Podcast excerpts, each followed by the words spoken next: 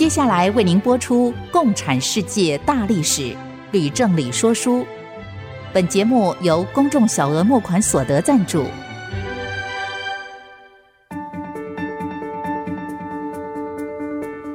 共产主义的兴衰影响近两百年来的全球局势。认识共产主义，才能掌握二十一世纪的国际发展。全球视角，大历史观点。欢迎收听《共产世界大历史》，吕正理说书。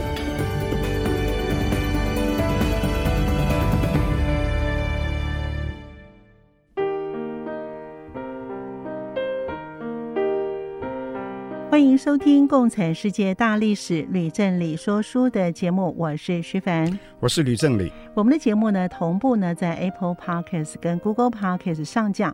如果呢你在 Podcast 收听的话，欢迎你按下订阅键，就会每一集收到我们的节目，收听非常的方便。老师，我们今天的说书的要进行七十五讲了，总结一，哇，已经开始倒数了哈。共产主义的本质及其问题，是不是先请老师说明一下呢？好的，首先我要说，很高兴这个《共产世界大历史》说书节目能够按照预定计划顺利的进行。在前面的七十四讲里面，我已经大致的叙述了。共产世界是如何的形成？如何在全世界各大洲不断地扩张？在中苏分裂之后，又是如何的各自继续扩张？而在邓小平、戈巴契夫分别推动改革开放之后，共产世界却开始崩解，并且塑造了今日的国际形势。不过，在结束整个说书节目之前，我还是希望能够归纳整理。为听众们呢做一个总结，我将分两次讲。今天的讲题是总结一：共产主义的本质及其问题。换句话说，主要是在总结过去的历史。下一周的讲题是总结二：中共往何处去？中国往何处去？换句话说，主要是在讲现在与未来。太好了，谢谢老师的说明。我常听老师说一句话。明白过去，才能洞悉现在，并展望未来。现在做总结，也是依循这个脉络吗？老师，哎，不错，谢谢许凡。那么，关于刚刚你引用的这一句话，我也想再多说几句。很多朋友问我，读历史究竟有什么用呢？嗯，原本我的回答不外就是一般人常说的，历史是一面镜子，能够让我们汲取教训。以避免重复前人所犯的错误等等等等。后来我就开始说，明白过去才能洞悉现在，并展望未来啊。不过到了最近哈，我又觉得哈，啊这句话可能要改两个字了。哦，哪两个字呢？改成啊，明白过去才能洞悉现在，并选择未来。哎，这个太有趣了，老师您把呢？展望未来改成了选择未来，哎，这是为什么呢？啊，其实“展望”这两个字并不是不好。凡人对于自己、对于国家社会的未来，都应该要存有某种期盼和展望。我曾经和朋友说，你历史就算读得再多，也不可能预测未来，是不是？对，因为未来啊有无限的可能，没有人敢说自己猜的一定准啊。是，你只能。根据过去的历史跟现在的形势，对于未来提出合理的期盼跟展望，所以你只能说展望未来呢，不能说预测未来。是的，我非常同意老师所说的。不过我又渐渐觉得啊，用选择未来比展望未来可能会表达的更直接。更明白。嗯，我举一个例子，如果你认识一个人，嗯，他过去的名声不好，有造假诈欺的前科，你当然不会选择跟他在一起开办什么新事业，当然，或是跟他做亲家，是不是啊？嗯、是的。同样的道理哈，如果你知道某一个政治思想跟体制哈，在过去很长的一段时间里面，已经被证明是无视于自由、平等、人权的价值观，又不断的在说谎造假。又已经呢造成无数次的人为灾难跟浩劫，那你为什么还要鼓吹人们去放弃选择，去接受在这样的体制下生活呢？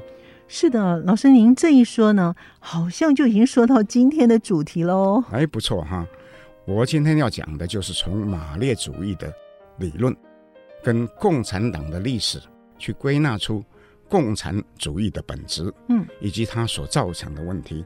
不过在讨论之前，我希望先说明一件事。哦，什么事情呢，老师？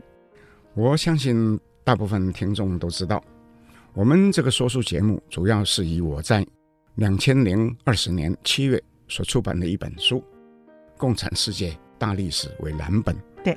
那么这个“大历史”呢，三个字呢，引起很多的误解哈，可以说让我呢哭笑不得。怎么说呢？为什么呢？因为有人。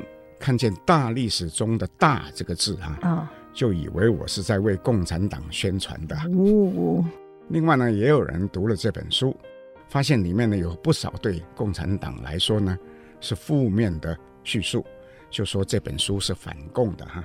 哦，对于老师您的书，既然有如此的不同的解读啊。事实上啊，我想告诉听众们，“大历史”这三个字呢，是从英文。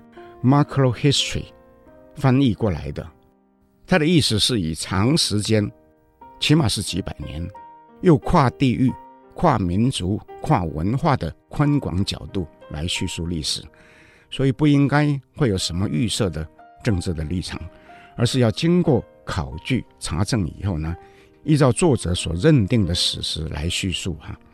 因而我无论是在写书或是在说书的时候，总是要求自己尽量只做客观的叙述，而避免掺杂我自己的主观的评论。我希望读者在读了我的书或是听了说书节目之后，能够依据客观的事实自行去判断其中的是非曲直，而不是受到我的主观意见的影响。诶，是的。不过老师，您研究的共产主义。以及共产党这么多年啊，我猜应该会有您个人的看法，或是对某些事情特别有感触，想要把它表达出来吗？徐帆问得好，确实是有这种状况。例如，徐帆你在说书节目中谈到一些比较有争议的问题的时候，不是有时候啊也会问我的看法吗？是的，是的，因为呢，我也想知道老师您的看法，所以呢是故意问的哦。那么这时候，我如果觉得不适合回答，我就拒绝。嗯，可是如果有话要说，我也会做清楚的声明，说以下我所说的呢，只是我个人的意见。是的，没错。老师通常呢会说清楚，您当时究竟是在叙述史实，还是发表您个人的看法？所以我现在就要特别的声明一件事。好，我在今天这一讲，还有下一讲。大多是根据我对共产主义跟共产党相关的史实认真研究之后所得到的个人的结论和批评。听众呢不一定要同意我的看法。您如果认为我说的有道理，也同意我，那我当然很高兴。不过您如果不同意，我也尊重。不过我总是希望大家和我一样，是以史实为依据来做合情合理的评论。而不是只凭自己的主观意识呢来下结论的。老师，您刚刚的这一段呢，真是说的太好了，我完全同意。不过我还想要请问，您是不是有什么其他特别的事要先说明呢？啊，确实是有一件事，我曾经说过，但是还要再说一遍。嗯，希望能够说得更清楚。哦，是什么事呢？自从邓小平推动改革开放之后。在过去四十几年中，国际社会对于中共显然有一种看法，也可以说是一种期望，认为中国在经济体制松绑之后，在意识形态方面也有可能呢会跟着逐渐松绑，最终有可能接受民主、自由、人权的价值观。是的，有这种想法的人呢，确实是很多。坦白的说，我也必须承认，我曾经。是这些人中间的一个哦。从一九九五年起，我有很多年工作重心在中国。当时我对自己和我的朋友说：“我来大陆是希望为中国拼经济。”嗯，两千零一十年后，我的兴趣呢开始转到人文方面，所以呢到大陆又对朋友们说，我希望为中国拼文化。嘿，从拼经济转到拼文化，嘿，老师很有理想哦。可是我又必须承认，我在中国大陆待得越久，观察到的现象越多，对于我这种想法啊，就越来越怀疑啊。后来，当我在准备写《共产世界大历史》这本书的时候啊，接触到有关共产党的史料越多，更是越来越觉得这种想法呢是太过天真了，觉得呢自己犯了很大的错误。嗯，没有及早领悟到，共产党一党专政呢是中国所有问题的根源呐。这个根源如果不解决掉，你无论怎么样。去帮中国拼经济或是拼文化，都是白费功夫。我们待会回来呢，再听听看吕老师跟我们听众朋友继续的分享。我们先休息一会儿，马上回来。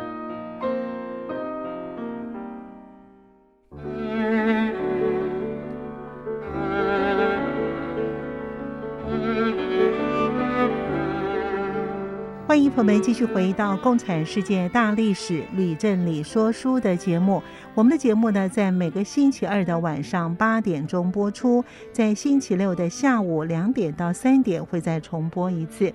哇，老师您刚才说的那一段话，可真是一语道破。这话呢，也应该说给外国政府、外国人民听。哎，哎，事实上，外国人过去在中国也同样的犯错哈。哦。例如，从尼克森、卡特、克林顿到奥巴马，都是为了要讨好中共，不惜牺牲台湾的利益。对台湾的领导人呢、啊，更是相当的不客气，不是吗？对。但是我认为，台湾人民也不应该怪罪他们呐、啊。如果大多数的台湾人在当时也都是盲目的西进哈、啊，那有什么理由去怪罪别人呢？是，老师说的好。那在怪罪别人之前呢，应该要先反求诸己，是吗？哎，是。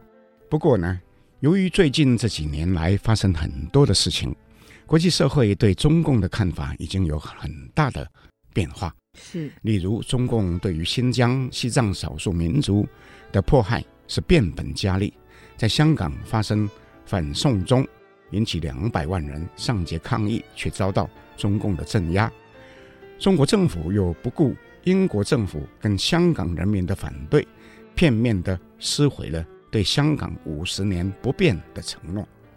还有一些中国企业也被认定是有计划地在利用种种不正当的手法，获取外国的尖端科技啊，在进行不公平的竞争等等。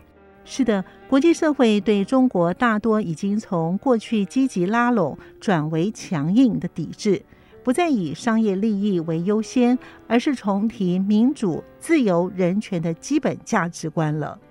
我非常高兴西方国家的这项改变，嗯，因为我一向认为，科技、商业虽然都很重要，但是如果因而把人文价值观丢在一边了。那么负面的影响必将会浮现出来。嗯，我之所以要写书说书，目的正是希望跟社会大众分享我对于共产主义、共产党的研究所得。好极了，老师，我们又要说回主题了。请问您针对共产主义的理论本质及其影响，您预备如何和听众朋友们分享呢？我首先要讨论的是。马克思的理论，尤其要指出，他究竟是错在哪里？其实我要讨论的是，共产党的本质呢，究竟是什么？这个本质如何从列宁影响到斯大林、毛泽东，又如何传递到其他的共产国家的领导人，塑造成什么样的一个世界？谢谢老师的说明。诶，这样我懂了。就请您呢先说第一个主题：马克思的理论究竟错在哪里吧？我曾经说过哈，如果套用现代的语言，三十岁之前的马克思无疑是一个愤青啊，愤怒的青年。是，但是他愤世嫉俗是有理由的，因为他所看见的是一个不公不义的欧洲社会，不但有封建帝制的高压统治，有腐败的教会去跟王权狼狈为奸，还有为富不仁的资本主义，造成了社会极端的贫富不均。马克思因而誓言要推翻现有的一切，以拯救被剥削的无产阶级，建立他理想当中的共产世界。那么，《共产党宣言》正是他在三十岁的时候，跟比他小两岁的恩格斯一起发表的。嗯，马克思的出发点，那无疑是良善的。他的聪明才智呢，也远远超过一般人。可是不幸的是呢，他并不是后代一些共产党人所吹捧那样的饱学之士，他又过分的自信，因而他所提出的理论呢，就充满了错误。这些理论在后来却为野心家所用，其结果呢，是为人类带来了巨大的迫害。老师，不过马克思、恩格斯呢共同撰写的《共产党宣言》到今天还被一部分共产党人奉为圣经。哎，在那里面他写的究竟是错在哪里呢？当时马克思、恩格斯宣称。他们所提倡的共产主义是科学的，嗯，但是我必须指出，马恩两人所提倡的共产主义绝对不是科学的。哦，老师，这我就不懂了。共产主义是科学或不科学，有那么重要吗？徐帆问得好，这其实是一个核心的问题呀。嗯，所以有必要呢来说清楚。好，在马克思的时代里面。科学其实是欧洲社会流行所崇尚的一个词汇，它代表了进步，具有正当性的意思，所以科学可以当做是一面大旗呢来挥舞。徐帆，我问你，哎，中国在一九一九年发生五四运动，推出德先生和赛先生两面大旗，是的，那。德先生和赛先生是什么意思呢？嗯，以我所知呢，德先生呢就是民主 （democracy），赛先生呢就是科学 （science），对吗？哎，讲得非常好。因而呢，马克思坚称他的理论是科学的，事实上就是为了要抬高自己，而有意去贬低同时代其他流派的社会主义或是共产主义。嗯，他称他们。那些呢是封建的、保守的，或是批判的、空想的。而更重要的是呢，马克思只有坚称共产主义是科学的呢，才能够提出所谓的历史决定论的主张。老师，这我又不懂了，什么是历史决定论呢？马克思在历史决定论当中主张，共产革命埋葬资本主义。乃是历史的必然。那么就借此要吸引许多青年人和知识分子为共产主义的历史使命啊来抛头颅、洒热血。那么事实上，这就是卡尔·波伯所称的捕鼠器的意思。是的，我也记得老师在第一讲就说到，著名的历史家兼哲学家波伯说，他年轻时差一点呢就被共产主义吸引，掉入了那个捕鼠器当中，幸好很快就清醒而退出了。不过，我想回来再请问老师，您为什么说马克思主义并不科学呢？针对马克思的理论是不是科学，历来有很多人呢提出质疑。比如说，波伯指出，马克思的理论呢缺乏可证伪性，意思就是说，没有办法去证明到底是对的还是错的，因此呢，就不能说是科学的。波伯的讲法呢，被认为已经击中了马克思主义的要害。另外呢，南斯拉夫著名的异议分子吉拉斯也说，在人类的思想史上，要找到比马克思主义的自然辩证法更荒谬的东西呢，是不容易的。但是他却帮助马克思的理论在社会的斗争上面呢，发挥了大作用。吉拉斯又说，马克思主义被当成科学的，但是没有一个有地位的马克思主义理论家是科学家呀。是啊，马克思、恩格斯本人呢都不是科学家，在他们两人身边也好像没有什么人是科学家哎。那么吉拉斯又说，自然辩证法是由恩格斯根据马克思的唯物辩证理论应用到自然科学，就包括了物理、化学、生物等等而发展出来的。可是自然辩证法在恩格斯此前呢，并没有发表。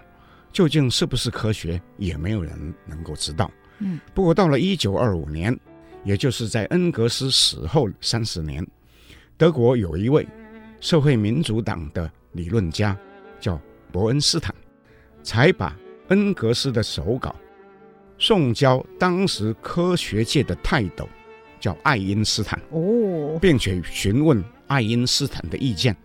哦，这就有意思了。那爱因斯坦怎么说啊？我很想知道哎。爱因斯坦读完以后，就回了一封信给伯恩斯坦，他非常的谨慎，可是很明确的说，这个手稿里面的内容，无论是从当代的物理学，或是从物理学史的观点上看呢，都不重要。所以爱因斯坦不认为自然辩证法有什么重要性哦？哎，正是。可是，在三年之后呢，苏联共产党却还是把这些手稿整理之后出版，并且呢，附了一篇官方的序。哦，那么其中说什么呢？说恩格斯指明了自然界中的一切都是辩证地进行的，因而认识自然界的唯一正确的方法就是唯物辩证法。啊、哦，爱因斯坦已经说，从科学观点看，自然辩证法不重要，但是苏联共产党却还是大张旗鼓叫共产党员都要学习自然辩证法。哎，那可真是有意思哎！我再说一个更有意思的事。好，列宁临死的时候曾经预立遗嘱，其中批评了史达林、托洛茨基，还有其他四位苏共。重要的领导人啊，那么关于布哈林，列宁也在遗嘱中说，他是党里最有价值、最重要的理论家。但是在遗嘱的后面呢，又说布哈林从来就没有学会辩证法，我想也从来没有完全懂得辩证法。哦。列宁竟然这样批评被称为苏共党内的金童布哈林啊！是啊，我我必须坦诚哈，我自己虽然也曾经很努力的想要去研究辩证法，可是呢，自认呢是没有办法读懂。不过当我读到列宁的这一段遗嘱的时候呢，我心中呢就已经释然了。为什么呢，老师？因为假如连布哈林都被列宁批评从来就没有完全懂得辩证法，那我怎么可能读懂呢？那老师没读懂，我们更不懂了。是啊，所以呢，跟列宁还有布哈林同时的布尔什维克党里面啊，究竟又有几个人能懂呢？嗯，这就说明了一件事情。嗯，懂不懂其实是不重要的。哦，因为其中并没有一个客观的标准。而是由最高领导人去决定谁懂谁不懂，所以那是不可能是科学的。嗯，那么这种呢，以地位的高低来决定谁懂谁不懂的逻辑，哈，在后世所有的国家的共产党里面呢，更是屡见不鲜。在中国共产党里面呢，自然也是没有人敢说呢，他比毛主席懂。越来越有意思了，我们先休息一会儿，马上回来。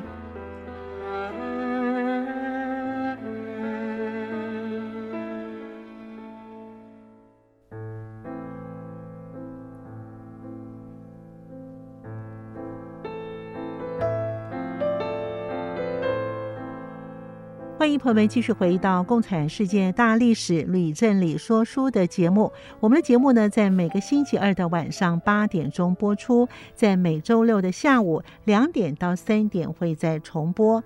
谢谢老师呢，您刚刚对于共产主义的分析以及评论。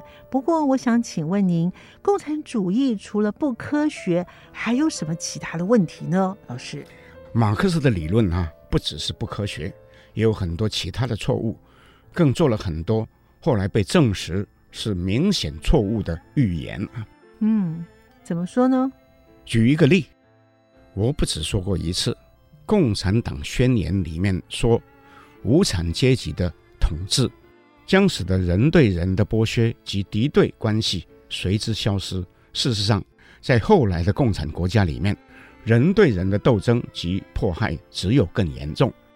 至于说，在共产世界里面不会有民族对民族的敌对关系哈，只要从后来南斯拉夫与苏联决裂、中苏决裂、中越之战、越柬之战等等的历史的事实哈，你就可以得到一个结论：马克思呢错了。是的，老师在说到索马利亚、伊索比亚两个共产国家之间的战争的时候，也指出了马克思的预言是错了。马克思又说，资本主义只能以暴力革命的方式推翻，那更是无稽之谈了。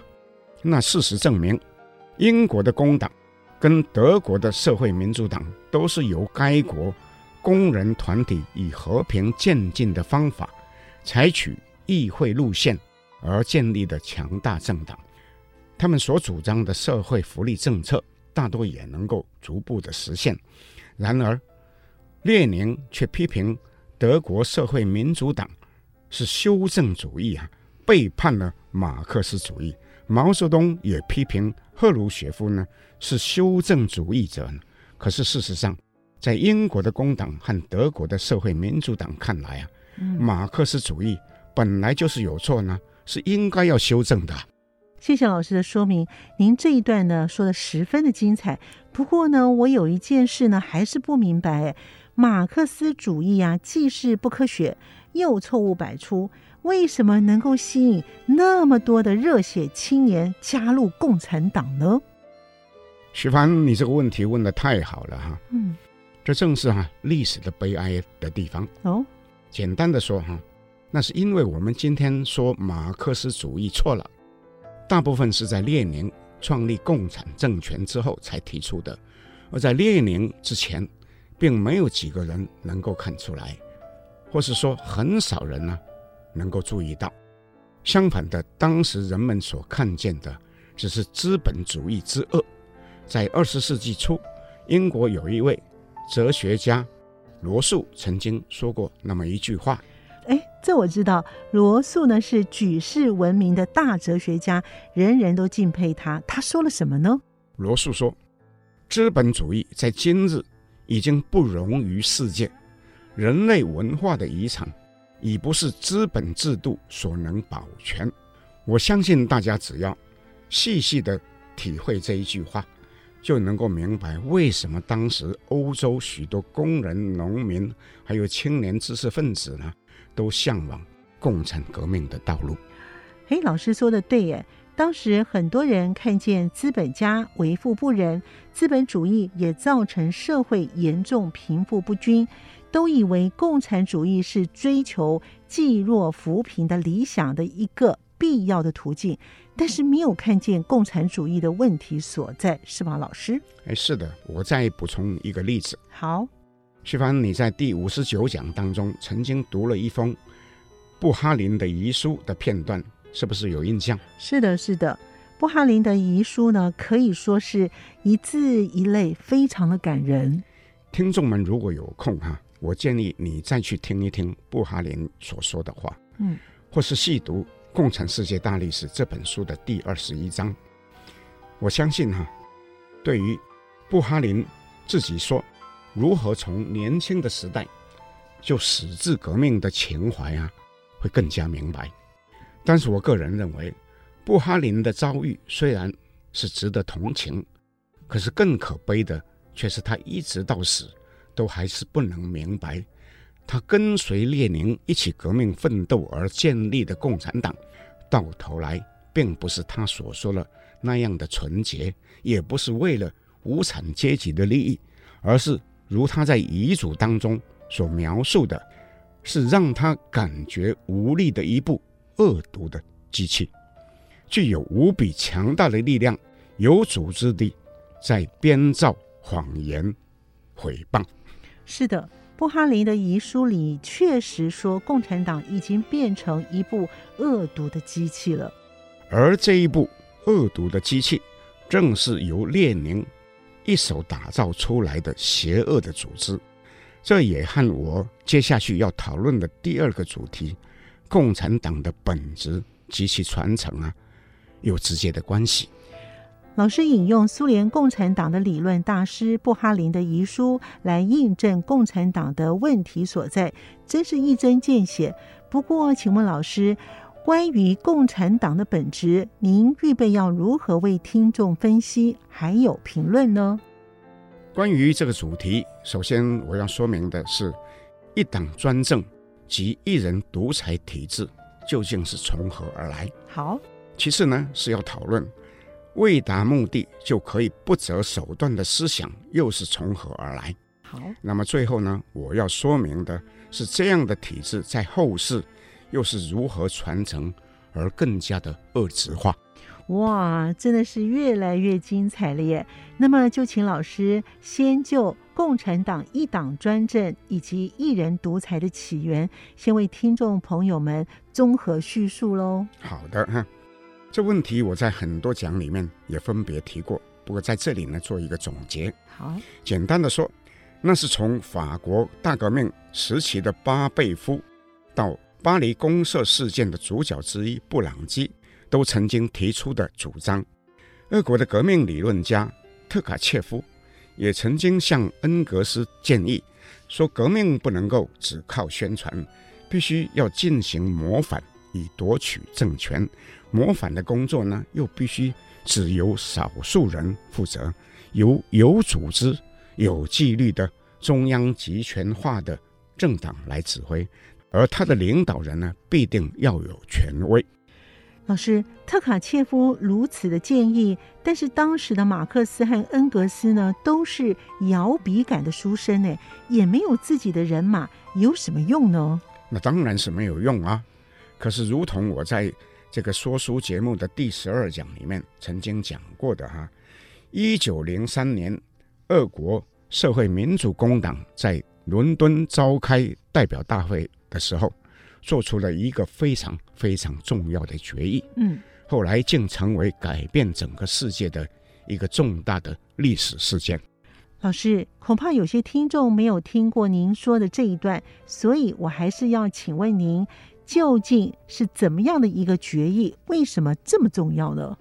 当时大会讨论一个问题，就是说党的纪律究竟要支配党员的行为到什么样的地步？究竟党的基本民主原则和党的目标呢？哪一个呢比较重要？嗯，党员们为此激烈地争辩了很久。不料大会主席普列汉诺夫最后做出的裁决，竟是革命的成功是最高的法律。我再讲一遍，他说，革命的成功是最高的法律。哦。那不就等于说，只要能够让革命成功，任何其他的东西，包括民主、自由、人权的原则，以及人的亲情、人的尊严，都可以牺牲，还有可以抛弃，是吗？哎，不错，这正是列宁一向的主张。当时，普列汉诺夫由于受到列宁的利用，在大会里面做出一些违心的举动，包括这个裁决。后来，普列汉诺夫。虽然公开承认那是一个错误，并且呢跟列宁决裂的，可是这个决议既已通过，并且写成白纸黑字，此后就成为布尔什维克党员都必须遵守的法则。我们先休息一会儿，马上回来。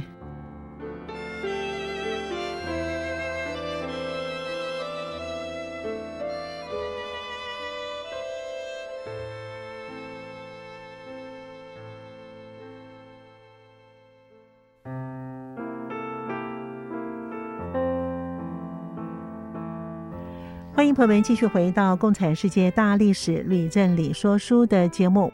老师，您刚刚的叙述啊，列宁呢认为，只要革命能够成功，什么价值观、什么原则，包括了亲情和人的尊严，都可以抛弃。哎，那真的是可怕极了耶！徐帆，我完全同意你的看法。如果必定要绝情绝义、坏事做尽，才能够实现革命的理想，那我看这样的理想已经不能说是理想，而是有偏差的，甚至可以说是邪恶的。哎，那么老师，这种观念是列宁自己想出来的吗？哎，不是啊。嗯，为达目的不择手段，是俄国的一位虚无主义者，叫做涅恰耶夫，最早提出来的。我在本节目的第十讲里面呢，也曾经详细介绍过他。虚无主义是从一八六零年代在俄国流行的，它的特点是否认上帝。否认沙皇，否认旧社会、旧思想，主张抛弃一切的传统、一切的权威。那么聂恰耶夫是其中一个突出的代表人物，曾经写了一本小册子《革命家问答书》，主张采取恐怖行动和无所不用其极的手段，以摧毁旧世界。是啊，我记得老师呢在第十讲的时候呢。让我读几条《革命家问答书》里面的条文给听众们听。我读了之后的感觉啊，真是不寒而栗诶，没想到这个世界上竟然有人会提出这么邪恶的主张诶，正是哈，《革命家问答书》里面主张的呢，就是为达目的不择手段。嗯，列宁却赞美聂恰耶夫，说他具有超人的组织天才。到处建立模范工作的特殊能力，以及使其思想能够永久深入人的记忆中的才能啊！所以列宁是完全赞同聂恰耶夫的主张。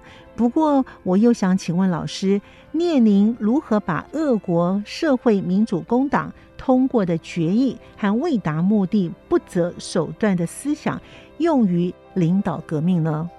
徐帆，你这个问题已经触及所谓列宁主义的核心。哦，列宁不可能只凭俄国社会民主工党的一个决议就完全控制了布尔什维克党，所以还得用其他的手段呢。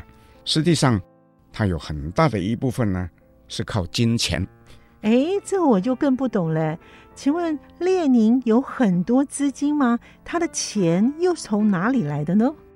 徐凡，这我就要反问你了。哦，你记不记得我说过，一九零七年，斯大林奉列宁的指示，在乔治亚共和国的首都第比里斯，于光天化日之下抢劫银行运钞车，抢得三十四万卢布。有，我有记得这件事情。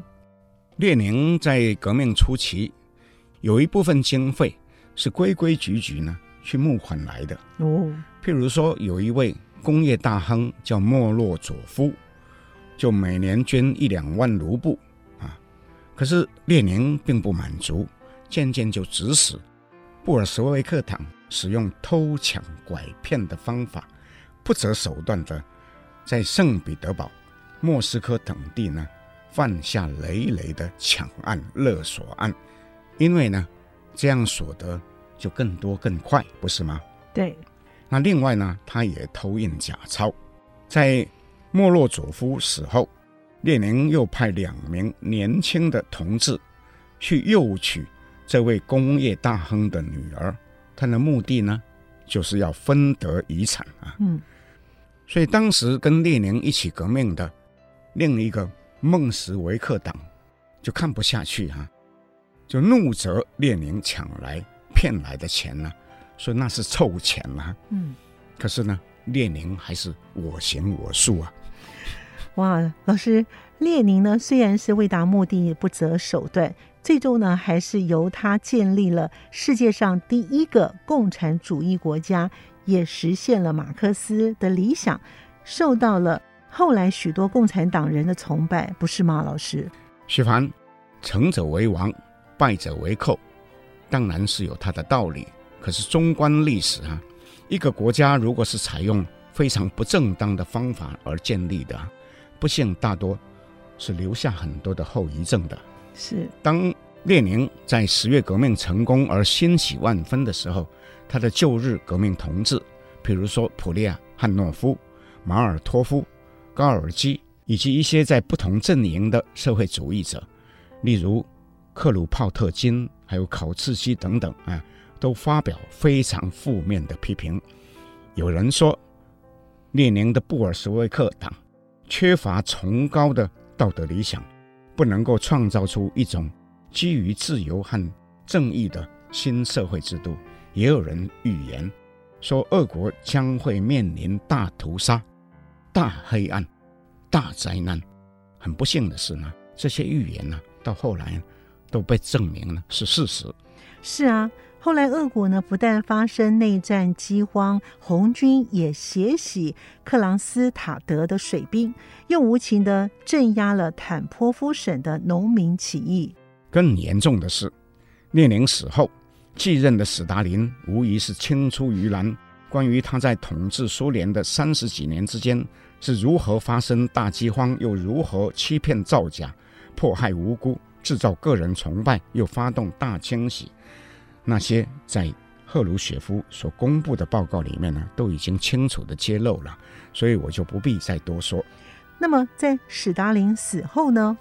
那就要说到中国共产党的主席毛泽东了。哦，毛比史达林又更青出于蓝，而尤其善于利用政治运动以整肃异己，其中就包括了延安整风运动、反右运动、大跃进、反右倾运动。文化大革命等等，那数百万人呢遭到迫害、处决或是自杀，数千万人呢饿死。可是以我的看法，其实最严重的还是著名中共的史家高华所指出的：毛在发动多次政治运动时，背后思想的流毒哈，已经植入了中共的机体，演化成为党的性格的一部分呢。那么它的不良影响，至今仍然笼罩着整个中国社会啊。是的，今天真是非常感谢吕老师把共产主义的本质及其问题这个主题呢讲得如此的完整以及精辟，并且有系统。至于今后，中共往何处去？中国又往何处去？就请听众朋友们下周同一时间收听吕老师说书喽。不过呢，在今天的节目结束之前呢，吕老师和我有几件事情要跟听众朋友们重复的报告。首先，我们这个节目呢，在下周二播出的第七十六讲将会是最后一讲。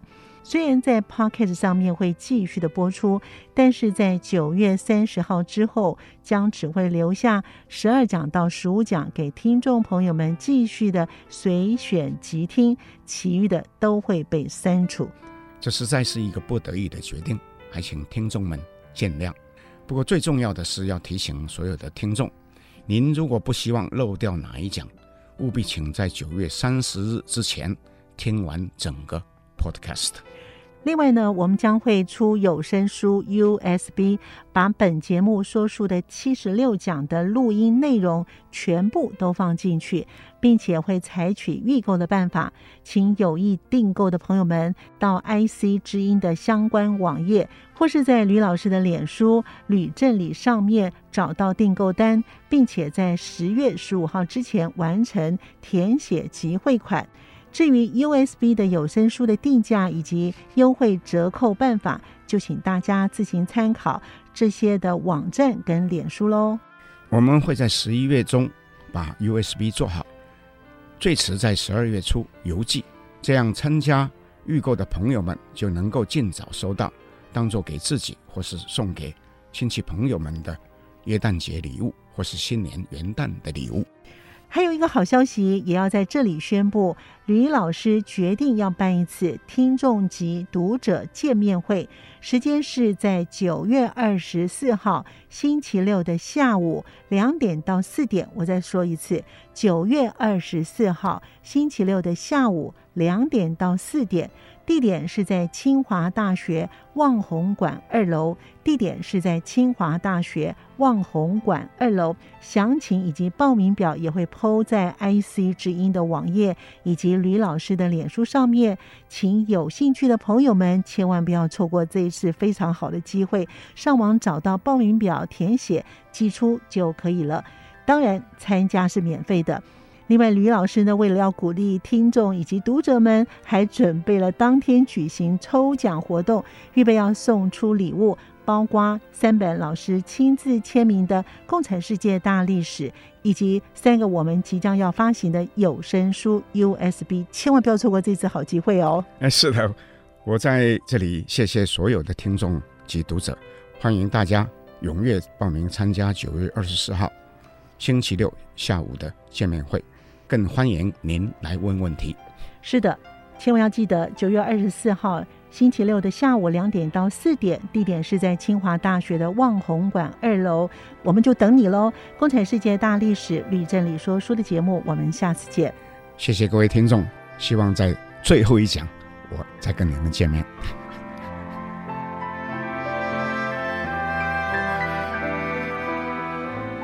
明白过去，才能洞悉现在，展望未来。共产世界大历史吕正理说书节目，由公众小额募款所得赞助播出。